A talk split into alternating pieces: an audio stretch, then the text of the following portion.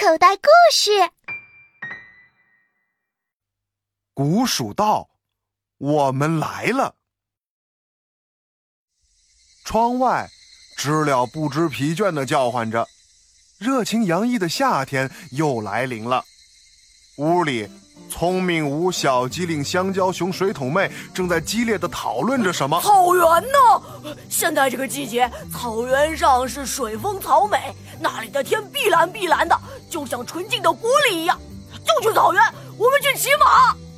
香蕉熊挥舞着两个大大的拳头，脸涨得通红。骑马？哼，你那么重，就不怕把马压垮呀？嘿嘿。我们呀，还是去看花海吧。我们想象一下，满山遍野的鲜花，空气里都是芬芳的味道，甜甜的。不不不，我想去大兴安岭，那里有许多可爱的小动物，山间还有清泉，有瀑布。啊啊！你们能不能每人少说一句啊？看着眼前混乱的场景，聪明无无可奈何的说着：“不可以。”其他三个人异口同声的反驳：“暑假已经开始一个多星期了，往常这个时候，孩子们早已离开家门，开始奇妙的探险之旅了。可这一次，他们却因为去哪儿而争论不休，这行程自然也耽搁了下来。这个时候，门吱的一声开了，吴功臣走了进来。哎呦，你们在讨论什么？这么热闹？吴叔叔。”太好了，你快过来评评理。这次探险，大家理想中的目的地都不一样。我呢，想去的地方是花海，地方近安全。可是他们就是不同意。安全？我们可是去冒险的，全程一点惊险都没有，那哪叫冒险啊？就按我说的，去大草原、花海，这那有什么意思？去花海，去草原，去花海，草原。眼看着新一轮的争执又开始了，聪明无再度头疼的揉着自己的太阳穴，而吴功臣则笑着摆摆手：“行了行了，你们先别七嘴八舌的说个没完，听我说。作为家长，吴功臣在少年们心中还是挺有威信的。他这一发话，刚才还麻雀般叽叽喳喳叫个不停的少年们都住了口。你们的意见不统一，满足了你的要求。”就完成不了他的心愿了。既然这样，那你们的提议就全都否决掉吧。吴功臣这话一出口，所有人都愣了。全部否决？呃那我们今年暑假还去探险吗？去啊，当然要去。这可是锻炼的好机会。我帮你们呀找到了一个好去处，只是不知道你们愿不愿意。哎，说来听听啊，爸爸。一个新的提议，或许这一次大家都会满意的。广汉。下周啊，我要去四川广汉参加一个科研会议，你们啊可以跟着我一起去那里。广汉那是什么地方呀？呃，我怎么都没听说过。香蕉熊，你太孤陋寡闻了。三星堆博物馆听说过没？就在广汉，那可是全世界闻名的文化遗址啊。对，那里可展示着许多的文物呢，包括青铜器、金器、陶器等。而且啊，这些文物别具一格，堪称是独一无二的。呃，吴叔叔，听你这么说，我还真想去见识一下。可是，只是去参观一个博物馆，这与我们探险的主旨不太符合吧？哎，四川可是一个人杰地灵、山川神奇的地方。你们可以啊，先参观参观博物馆，然后从广汉出发，经过一个多小时的车程到广元，那里有全国闻名的古蜀道。蜀道难，难于上青天。古人便有这样的感慨了。四川盆地周围啊，全是连绵起伏的高山。古代的人们想要入蜀，那可得经过万千险阻，通过被称为天险的古蜀道，稍有不慎，便会成为古蜀道上的一具新的白骨。不过如今啊，科技发达，交通便利，入蜀不再危险。不过。广元还完整的保留着几段古蜀道，现在这些古蜀道已经成为了旅游景点，每年都吸引着无数游客前去探秘。爸爸，你是想让我们去走一走这古人走过的古蜀道吗？没错，古蜀道全长上千里，它所经之处大部分都是荒无人烟的郊外。即使是现代人，要穿越古蜀道也不是容易的事儿。白天，人们需要翻越高耸入云的山峦，穿越很茂密的树林，期间随时会遭遇山林野兽的袭击。晚上，只能在野外安营扎寨，以天为被，以地为席。在蜀道之间地势较为平坦的地方，可能会有隐居的农家。遇上好心的山民呢，他们或许会给你们补助些吃的。可是这样的农家聚集点，每走几个小时才能遇上一个。孩子们，你们敢走这样的古蜀道吗？敢呢，怎么不敢？我同意，咱们就去古蜀道。香蕉熊把自己的胸脯拍得响响的。我是没什么意见，只要大家的意见能够统一，我就谢天谢地了。那就去走古蜀道吧，多走走山路还能减肥呢。虽然我有点怕山里的野兽，但我相信哥哥他们会保护我的。嗯，我同意。太好了，全票通过。广汉，我们来了！古蜀道，我们来了！金色的阳光倾泻而下，一身时尚夏装的孩子们来到了三星堆博物馆的大门前。还没走进去，一大片绿意盎然的草坪便映入眼帘，空气中弥漫着一股花草清香的味道，让人心旷神怡。啊，看啊看啊，多特别的建筑啊！小机灵指了指远处一个螺旋形的建筑，那是一个圆形的呈螺旋状上升的灰色建筑，远远看去就像是斜放着的蜗牛壳。那个建筑啊，就是博物馆的建筑主体，它的侧面还连接着一个亭状建筑，而亭状建筑的旁边是一个圆形的建筑，看到没？这三者形态各异，在结构上却组成了统一的整体。它们是三星堆博物馆的主体，那些奇特的古文物就完好的保存在这几个博物馆里面。哥哥，你又在卖弄学识了。本来这些神秘的事物，我们是可以自己去探寻和发现的。可被你这么一说，什么神秘感都没了。就是，切，女生真小气。哥们儿，咱们进去吧，别理他们。你确定你能进得去吗？嘿嘿，门票还在我这里呢。一条石板路径直的通向主展馆的大门，路旁是大片大片绿油油的草地。看呐，那是什么？水桶妹惊奇的指着展馆前一面雄壮的石墙，那石墙上有一尊巨大的人面镂空浮雕，方形脸、大眼睛、大鼻子、大嘴巴被拉成了方形，耳朵下圆上尖，很像一对招风耳。三星堆博物馆里收纳了不下千件的古文物，其中最著名和最有特色的是几百件青铜器。这些青铜器中，又以造型夸张、年代久远、最富地方特色的青铜人面像最为瞩目。这个人面浮雕的原型，便是三星堆博物馆的镇馆之宝——青铜人面像。天哪！难道古代的蜀人长成这个样子？香蕉熊难以置信的捂了自己的嘴巴。这个倒是无从考证。根据考古学者研究发现，三星堆遗址其实是一个古人用于祭祀的大坑。那些挖掘出来的文物啊，大多是当时的祭祀品。那个时代大致相当于相当于商末周初。在考古界，大家普遍认为三星堆遗址是蜀人祭祀天地山川诸神的遗迹。哎，我这可是在给你们普及知识，不是在卖弄啊。哥哥，你能不能不那么一根筋啊？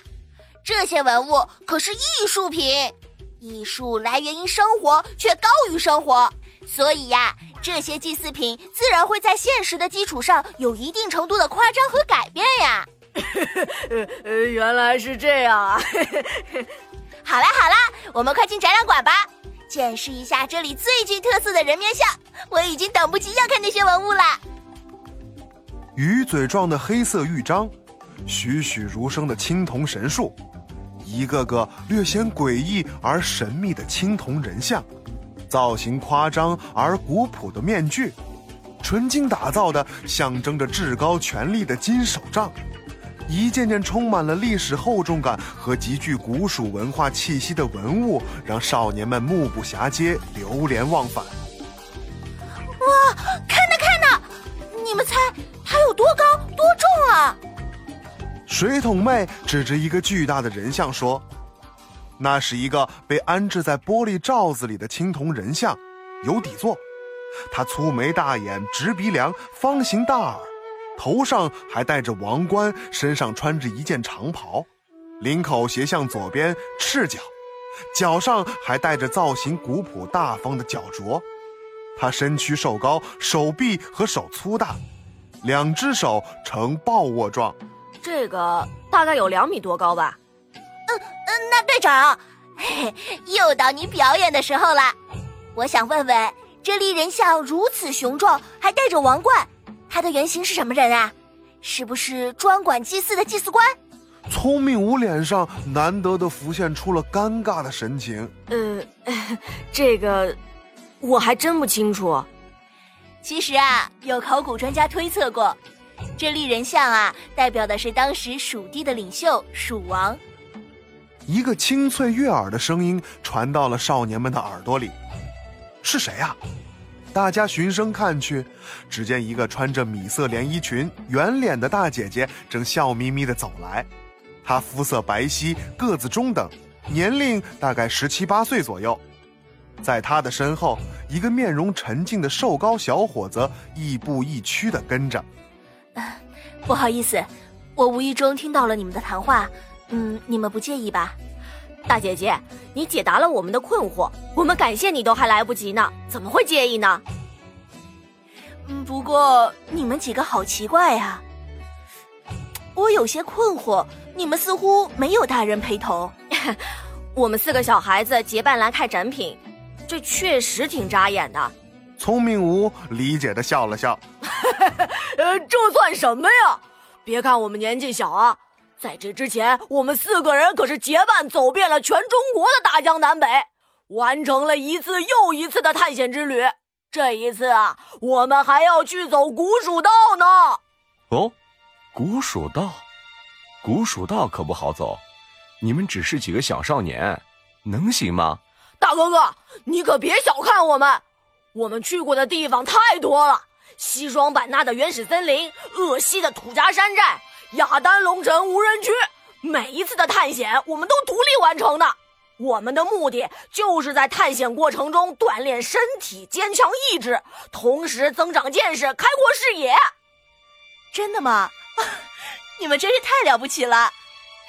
实不相瞒，我们也是要走古蜀道，可是我们俩的自信还不如你们几个孩子呢。怎么，你们也要去古蜀道啊？我们竟然遇到了志同道合的人，呃，算是探险吧，不过这算是我们第一次探险，我们俩都是新手，没什么经验，现在正紧张的很呢。紧张什么呀？我们几个第一次离开父母外出探险的时候，也跟你们差不多，走的路多了就顺畅了，心里啊也有底气，不怕了。哎，你们几个真特别。跟一般的小少年太不一样了，看样子你是孩子们的小头头，大家认识一下，交个朋友吧。我叫司徒青。什么小头头呀？只是在这四个人当中，我年纪最长。你们好，我叫聪明武，我叫罗曼，我和司徒青既是邻居，也是高中同学，都是广汉本地人。现在我们马上就要升入大学了。以前啊，我们俩只顾读书。如今有了一个难得没有作业的暑假，我们俩便约出来出来走一走，四处看一看。我叫小机灵，是聪明屋的妹妹。我叫香蕉熊，听我的名字就知道了，香蕉是我的最爱。还有我，我是这个小胖子的妹妹，水桶妹。相逢便是有缘，既然大家都要去古蜀道上探索一番，那何不结伴同行呢？这样旅途便多了几分安全性，也多了几分乐趣呢。好 啊。聪明无，你怎么看啊？我没什么意见。青哥，你……抱歉，曼曼，我是觉得大家一起去探险挺好的，所以事先没跟你商量。哎，你不会怪我吧？不会，我我只是担心我们两个没经验又笨，会拖累他们几个。只要你们两个不嫌我们年纪小爱闹腾就成，大家一起结伴同行，互相帮忙，这可方便多了。哎，对了，你们找到住的地方了吗？这里是旅游区，附近的旅馆可不便宜呢。哦，我们啊是跟我父亲一起过来的，他来这里忙公事。我们独自离开前已经准备好了一切，包括食宿、探险用品什么的。哦，专业的探险用品，那些可不便宜呢。我和罗曼只准备了两顶普通的帐篷和一些必要的药品、干粮等。嗨，有这些就够了，大不了沐天席地，再捉些野兽来当食物。嘿嘿，你就吹牛吧！要是真遇到野兽，你一定跑得比兔子还快。香蕉熊就是还捕猎呢，也不怕大哥哥大姐姐们笑话。就这样，六名少年在三星堆博物馆里足足逛了几个钟头。直到夕阳西下，才恋恋不舍的离开。就这么说定了，明天早上八点半，咱们在长途汽车站碰头。嗯，大哥哥，咱们明天见。青山不改，绿水长流。各位，后会有期。等等，我还有件事要告诉你们。司徒青的脸色有点僵，而少年们则疑惑极了：什么事儿啊？为什么罗曼和司徒青的脸色这么奇怪？其实，我和青哥这一次去蜀道，除了探险之外，还有一个目的。我们是去那里寻宝的。寻宝？是啊，本来我们不想告诉你们的，我们怕被你们嘲笑呢。毕竟，那只是一个空穴来风的消息。几天前。我们听说有人在蜀道上寻得了价值连城的宝物，所以我和罗曼也想去碰碰运气。哦，原来是这样。不过依我看来，这个消息是挺荒谬的。不一定呢，你想想看，曾经有那么多古人在蜀道上来来回回，或许他们真的有留什么宝物在那道上。有没有宝物？咱们去找找看，不就知道了吗？司徒金哥哥，罗曼姐姐。我跟你们一起去寻宝，就是就是，要是找到什么值钱的东西，咱们就把它卖了，平分。行啊，小朋友，你现在收听的内容来自口袋故事 App，想要听更多好玩的故事，快叫爸爸妈妈去应用商店下载吧，里面有十万多个好故事呢。也欢迎关注口袋故事的微信公众号。首次关注有奖励哦！记住，搜索“口袋故事”就可以找到我们啦。